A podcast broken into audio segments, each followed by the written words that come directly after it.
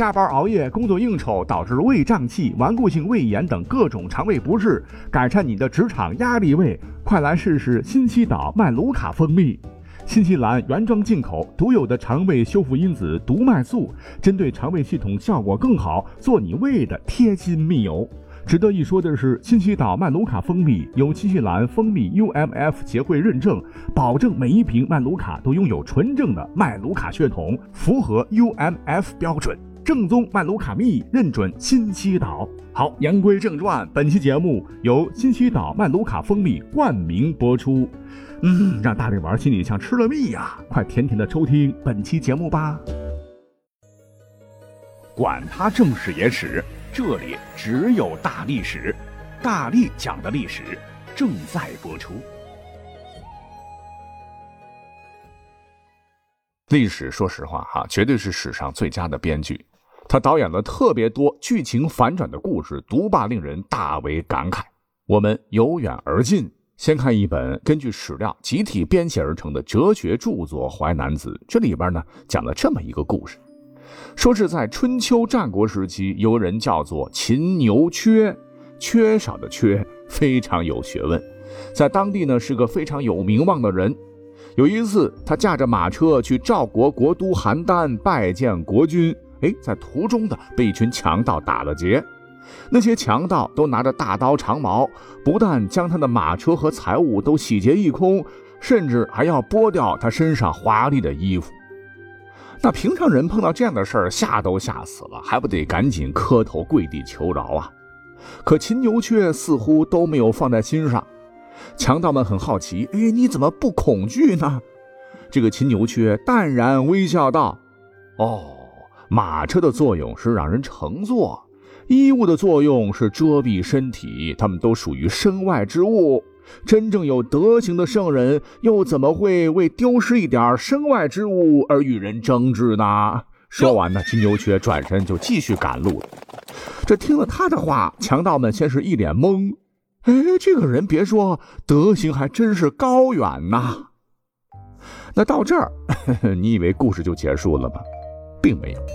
不一会儿呢，有人反应过来，说：“不对呀，他自称圣人，这这以后要扬名立万了，那还不得找咱们麻烦呢？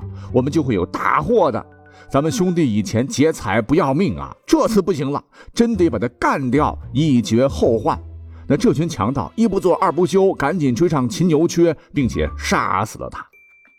哎，那秦牛缺遇到不讲理的强盗。卖弄自己的学识，结果是聪明反对聪明误，把自个儿给作死了。他还真的当之无愧于他名字里那个“缺”字啊！缺啥呀？缺智商。那先秦之后啊，秦灭六国，汉代之，我们都很熟悉的汉武大帝刘彻，北击匈奴，凿空西域，开疆拓土，国力进一步强盛。那么话说，在公元前九十五年。哎，这个时候呢，已经六十一岁的汉武帝就带着随从在燕赵之地狩猎，在河建国，就是今天河北一带，听闻望气者言此有奇女。这刘彻一打听，哎，真有一位奇女子，唤作赵氏哈，据说是肤若凝脂，美艳异常。哎，只是很奇怪，这个女子呢，刚生下来就紧握拳头而不能伸展。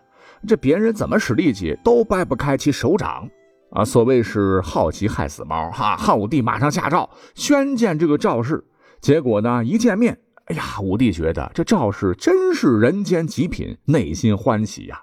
又见他一手紧握如拳，便让宫女上前来掰，结果是数个宫女拼尽全力也无法掰得开。那汉武帝更为诧异。便趋上前，将赵氏的玉手轻轻托在手中，用手轻轻一扳，呀，奇怪了，赵氏十几年紧握的拳头竟然张开了，自此是伸缩自如啊！所以呢，她被称为全夫人。而更加不可思议的是，赵氏的手心里，哎，竟然有一枚精巧别致的玉钩。随从们看罢，齐声高喝：“啊，这是祥瑞之兆啊！恭喜陛下！”汉武帝大喜，马上带着赵氏是随驾回宫，封为妃子。那这个女子呢，非常善于宫斗，深得刘彻专宠啊，很快就升为婕妤。其居住的宫殿命为钩弋宫啊，从此她也被称作钩弋夫人。那汉武帝大喜的事还在后头，哈哈。经过非同常人般的十四个月的怀胎，钩弋夫人为其产下了日后的汉昭帝刘弗陵。但是呢，这个喜好方术、痴迷长生不老的汉武帝不晓得，这其实是一个大骗局。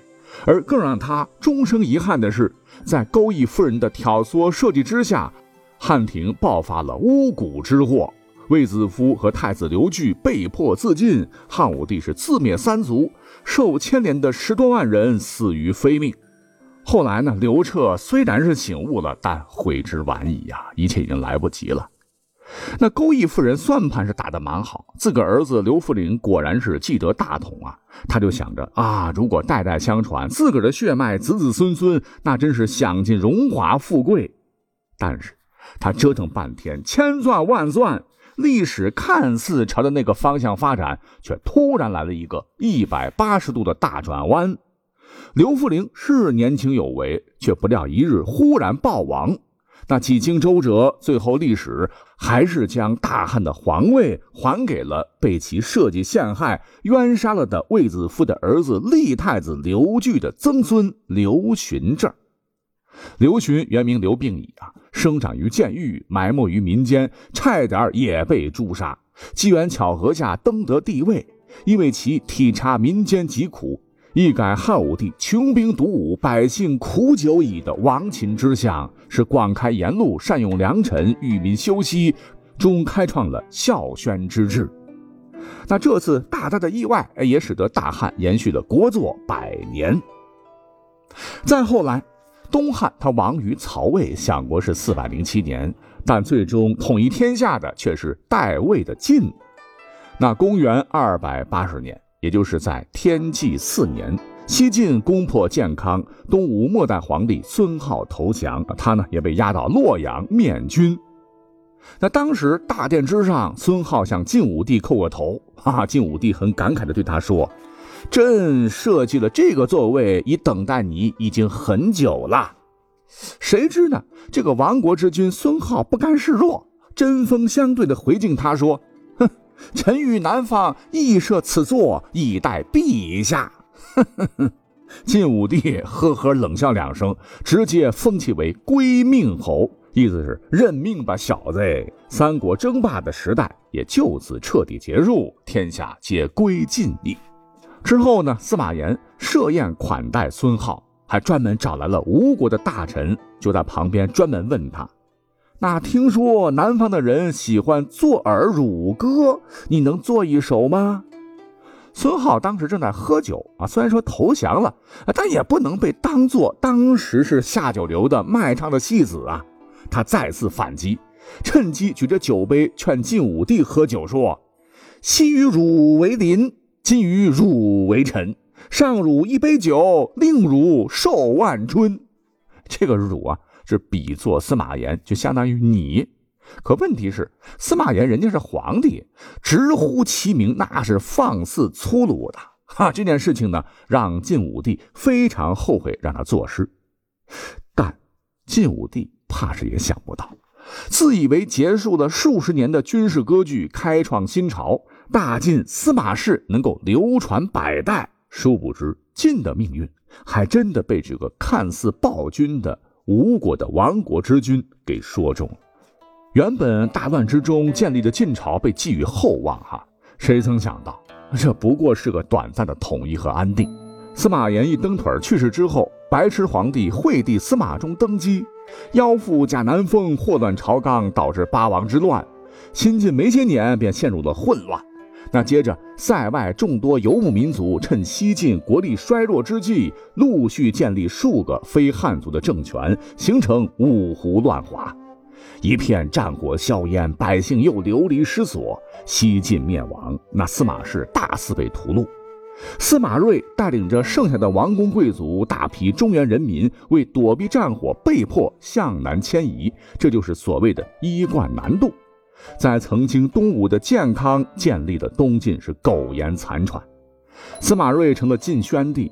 他和他的子孙，正如孙皓当年所说：“坐到了他为司马氏家族所设立的座位上，让他们保全着一片甚至比东吴还小的地盘啊！从此，中国大地又进入了长达三百年更为黑暗惨烈的大分裂时期。终于啊，所谓是合久必分，分久必合吧。水深火热之中，中原大地又迎来了曙光。等等等等，大家都听瞌睡了哈。容我说个事儿啊，淘宝联合大历史又开始发双十一红包了啊！记住淘宝密令，就是打开淘宝搜索框内输入“历史好棒棒”，记住啊，“历史好棒棒”这五个关键字儿。便会随机领取到淘宝无门槛红包，最高呢可领取一千一百一十一元，买啥都行，每天领三次哈，一直可以领到剁手节。大家呢可以当做游戏玩玩，看运气哈。预祝大家好运喽！咱们都晓得，南北朝经过持续的对峙，随着隋朝的建立而不复存在。可是不几年呢，隋朝又被杨广霍霍的倾覆掉。各地军阀占山为王，彼此征战，都想代隋而立。而唐国公李渊是一枝独秀，是建了国，仗打得顺风顺水。但是呢，眼看着形势一片大好啊，刚有点志得意满的李渊坐上皇帝的宝座，屁股还没热呢，便被外患搞得焦头烂额。怎么回事呢？啊，原来是在中国历史上，还有一个类似于匈奴的马背民族迅速崛起，当时哈变本加厉的骚扰中原，这便是突厥。他们缺啥呢？就来中原抢啊！打得过的话就杀人劫舍，无恶不作；打不赢就赶紧跑，然后求和，再找机会好回血，卷土重来。如此反复不断，哈，搞得人很头疼。这个时候呢，突厥人的首领唤作颉利可汗。他呢，也是历史上东突厥汗国最后一任可汗，可是他自个儿不知道啊，自己是最后一任了。凭借着精锐的骑兵，为祸四方，号称草原之狼。那唐朝虽然已经建立三年了，但还没有统一天下，像窦建德、刘武周、王世充啊等等吧，群雄拥兵自重，与唐为敌，连同边境各豪强都臣服于颉利可汗，希望利用突厥势力来对付初唐。那为了不惹到突厥人，一心一意的对付其他军阀，李渊是忍气吞声啊。突厥人勒索啥都是给给给，实在求请无厌也，就逼得李渊直接想放弃距离突厥很近的长安，迁都他处。那么，正当高祖李渊心中愤懑之际，在武德九年，公元六百二十七年七月二日这一天。李渊以一种意想不到的方式被迫下了岗，此等麻烦跟他彻底无关了。什么事儿呢？因为他的二儿子秦王李世民发动了改写历史的玄武门之变，是逼迫其禅位，让他成了有名无实的太上皇。颉利可汗一看唐朝政局有点问题，便率大军是趁火打劫，一路高歌猛进，竟然打到了渭水河畔。新即位的唐太宗李世民不得已与颉利可汗屈辱地签了城下之盟。哎，这又被大大的勒索了一笔呀！颉利可汗这边洋洋得意，但是太宗愤怒异常。但他深知小不忍则乱大谋，其实大辱，他硬是忍了。但又三年之后，哎，这时呢，大唐统一之势已经不可阻挡了。突厥连同其他割据政权与唐争斗，都被其一一击败。不曾想，此时突厥内部又发生内乱。趁此良机，唐太宗认为报仇雪恨的时候到了，立刻派出大唐战神魏国公李靖率领骑兵主力迎击颉利可汗。那既然被称作战神，绝非浪得虚名啊！李靖带着一万骑兵频频失计，颉利可汗被打的是抱头鼠窜。李靖继续穷追猛打，完全不给突厥人喘息的机会，直接是一鼓作气，把一批来自北方的狼，被中原各方势力长时间忌惮的突厥，活活打成了落水狗啊！在最终的决战中，不可一世的颉利可汗主力全歼，自个儿呢也被李靖抓回了长安。太宗李世民直接给他定了五条大罪，哈，当着他的面臭骂一顿。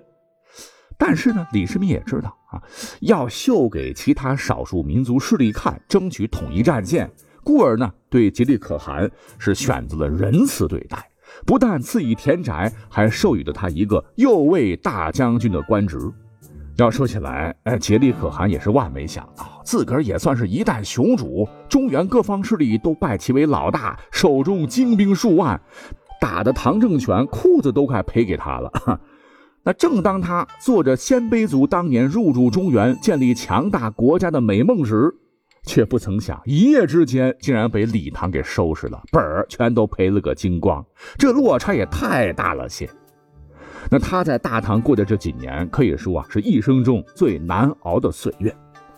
哎，这个时候，李渊这个不谙世事的太上皇啊，竟然也主动跳出来了。《资治通鉴》载说，上皇置酒，故汉未央宫。上皇命突厥竭力可汗起舞，又命南蛮酋长冯质代咏诗。哎，这个画面反转的就很厉害了。当初草原骄子竭力可汗逼迫李渊臣服，勒索钱财，回回得手，威风的不得了。结果如今呢，哈，竭力可汗竟然得在未央宫给被自个儿百般羞辱的唐朝太上皇跳舞取乐。竭利可汗不光做梦想不到，李渊怕是也想不到有这么一天呐。当看着人高马大的竭利可汗扭动着屁股跳着舞，哈哈，可把李渊乐坏了。等可汗跳完舞以后，李渊不仅不解气，还无比感慨地说：“汉高祖当年被匈奴围困在了白登，到死没能报仇。今我子能灭突厥，我也算是为他出了一口恶气了啊！”并说：“吾托付得人，复何忧哉呀？”就是说我选的接班人对呀，哈，硬是拍了一通儿子的马屁才算完。好。那后面历史上能称道的反转，就莫过于唐后五代十国称霸北方的周世宗柴荣事业了。我们学过历史课本都知道，柴荣他被称作周世宗，那是相当了不起啊！十四岁从军，二十四岁拜将，三十三岁便称帝，文治武功堪称世所罕见。但历朝历代基本上皇帝都是一个姓，可是这个后周不是。后周太祖唤作郭威，郭威乃是柴荣的义父啊，也就是说，后周不出意外就应该是郭家天下。没想到郭威被后汉迫害，失去了所有继承的子嗣，只能继位给义子柴荣，历史就此转折。而柴荣继位之后呢，励精图治，致力于统一大业，立下了以十年开拓天下、十年养百姓、十年治太平的壮志。在他的一番努力之下，后周政治清明，百姓富庶；对外则破契丹，伐北汉，征南唐，战功卓著，以至于史家都称赞为神武雄略，乃一代之英主也。也就是说，看起来，若是周世宗按照这个套路下去，一定会先取幽燕，再平河东，成为一代霸主。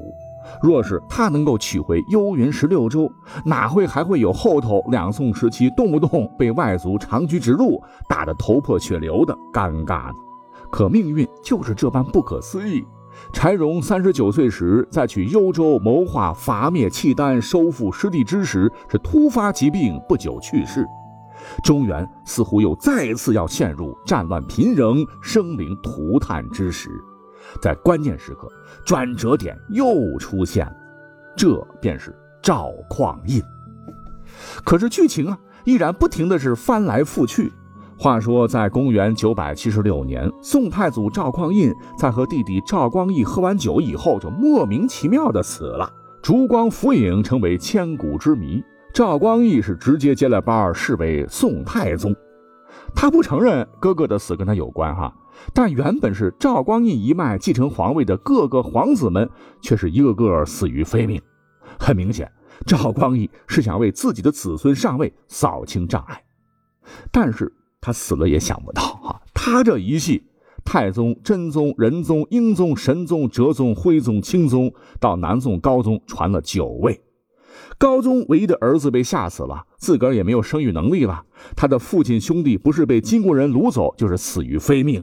无奈，只得从民间再寻太祖赵匡胤一脉子孙继承大统。于是乎，太祖孝宗、光宗、宁宗、理宗、端宗、杜宗、恭宗和帝昺，哎，不多不少，也刚好传了九位皇帝。哎，不禁让人唏嘘感叹呐。